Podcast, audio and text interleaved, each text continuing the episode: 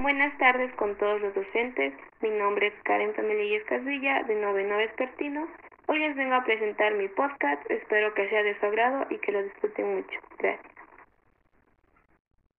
El perro encadenado. Algunos ciudadanos de la ciudad de Cuenca mencionan que antiguamente en las noches escuchaban fuertes vientos que movían algunas hojas de los árboles y después escuchaba el sonido de algún búho conjuntamente con los aullidos de un perro. Según dicen que los que veían este animal endemoniado morían tiempo después y que las víctimas del monstruo eran hombres casados que se encontraban en la noche con alguien que no era su esposa. Además, era muy conocido que los que tenían mal comportamiento siempre escuchaban un aullido de advertencia de su muerte.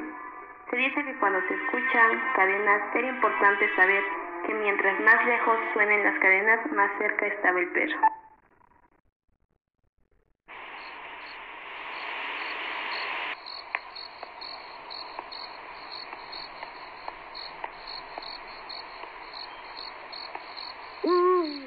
Thank mm-hmm.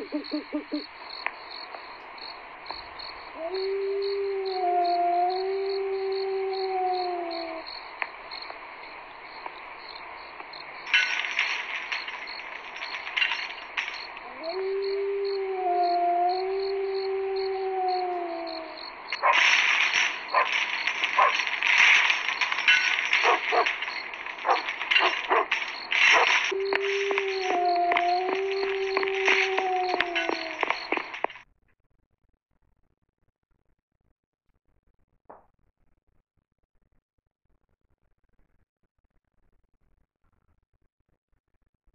Buenas tardes con todos los docentes. Mi nombre es Karen Familia Casvilla, de Noveno Vespertino. Hoy les vengo a presentar mi podcast. Espero que sea de su agrado y que lo disfruten mucho. Gracias. El perro encadenado.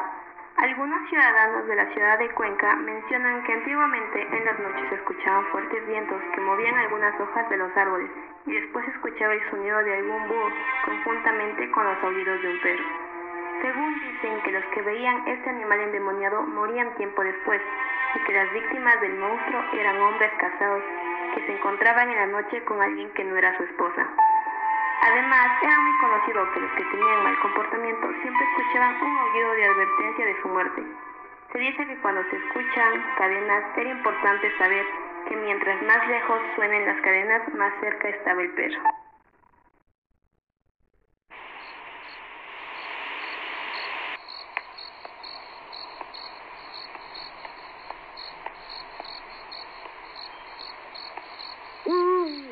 Mm-hmm.